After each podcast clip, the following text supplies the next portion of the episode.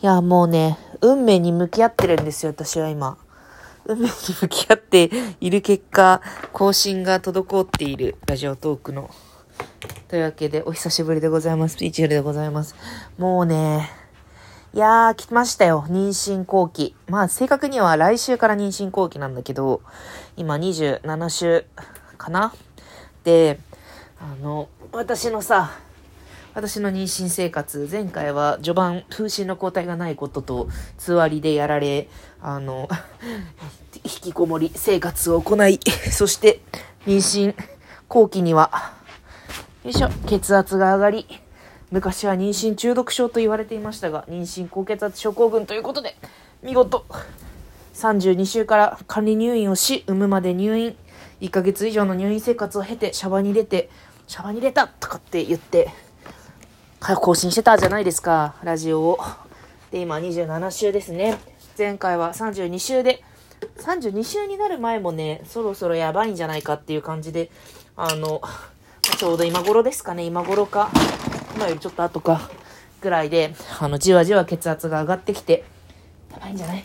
どう？みたいな感じの検診を2回ぐらい経て、さあ、今日から入院してくださいと、あの、突然言われ運ばれたっていう、車、マジで車椅子で運ばれたからね。検診で、あの、お腹出して調べられて血圧測られて、はい、もうダメです。あなたは今日帰れませんって言われて、で、そのままね、歩くことも許されずにね、車椅子に乗って病棟に連行されるっていう形で私の入院生活は、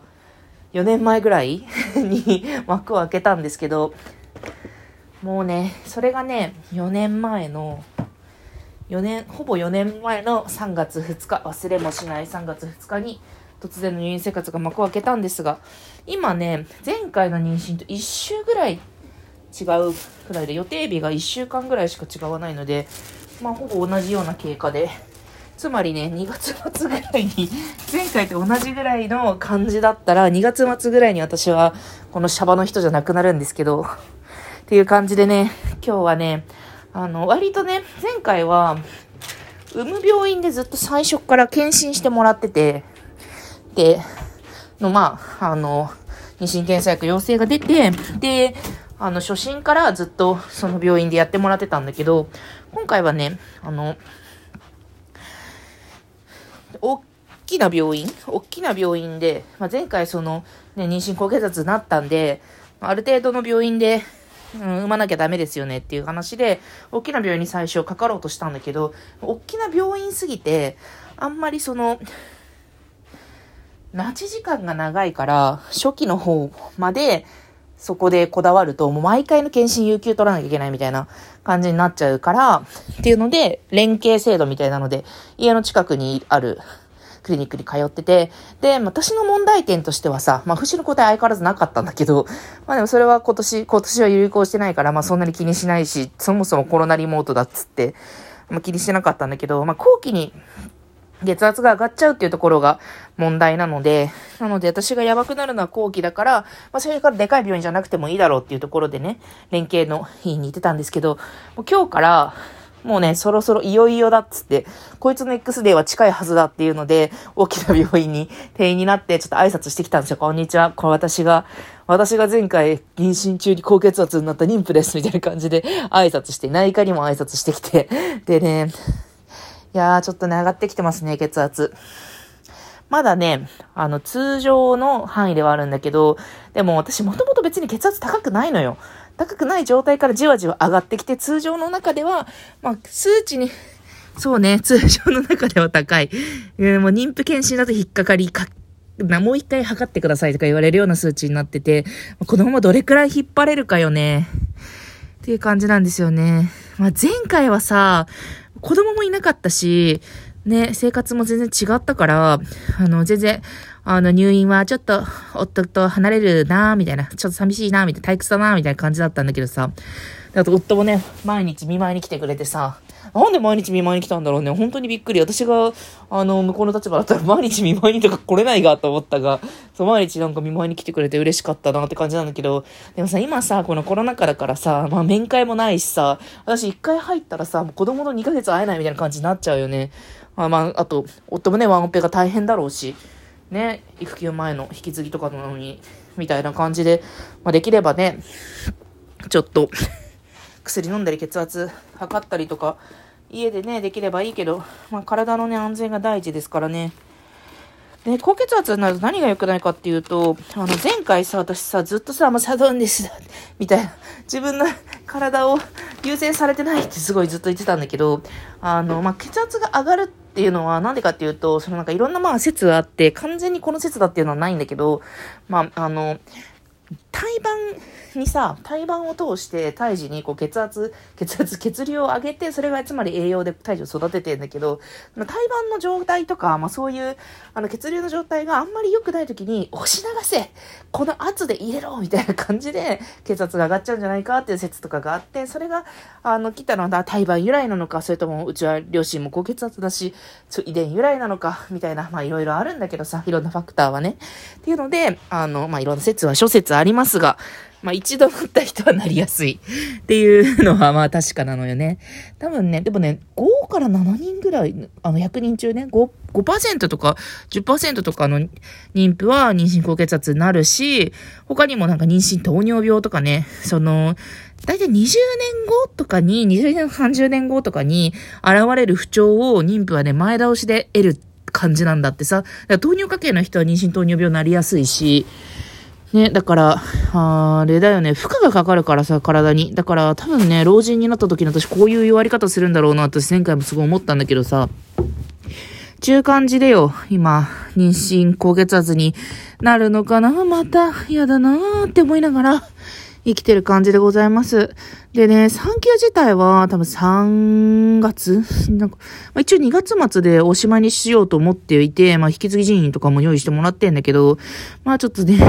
本気でちゃんと、あのー、資料作ったりしなきゃいけないですね、と思っていますね。まあまあまあまあ引き継ぎしてんだけどね。っていう感じでね、はあ、悲しいよ。でももうね、どうしようもないの、自分の体って。自分の体に対してできることは何もない。私はただの入れ物だから今。そう、私はただの入れ物だから今っていうモードになりすぎて、もう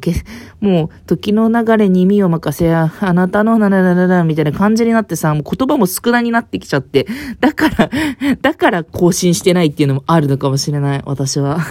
も う Radiotalk 12分喋る、喋り、喋り始めれば喋るんだけどさ、もあまりにもこう自分がこう関与できる余地がなさすぎて、もうね、オートマよ、オートマ。あの、私さ、あ、ほらほらほら、あの、あっちの Spotify の方のさ、ラジオは取材メインなので、あの、毎週更新してんだけどさ、最新のやつで、ソン・ミヒョン先生、ほら、あの、女子、ジョイ、ジョイがさ、教える最高のセックスで、あの、華々しくデビューされて、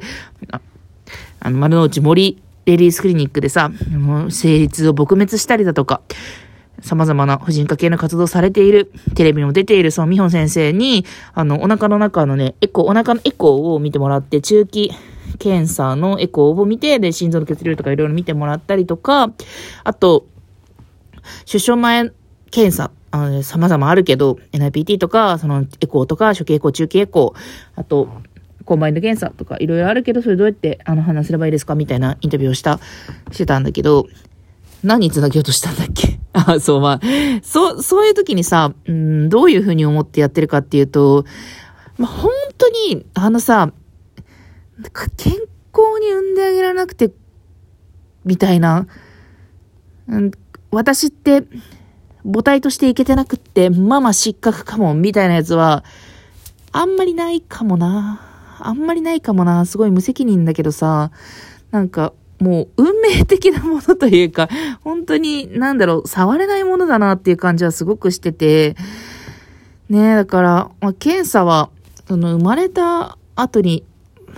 どう処す、処すのかというか、どうあの対応していけばいいのか、早い段階での手術とかが必要ならば、それをお腹の中に入れた時分かった方がいいよねとか、そういう観点も結構あるなと思っておるんやな。まあちょっと、それに関してはね、様々、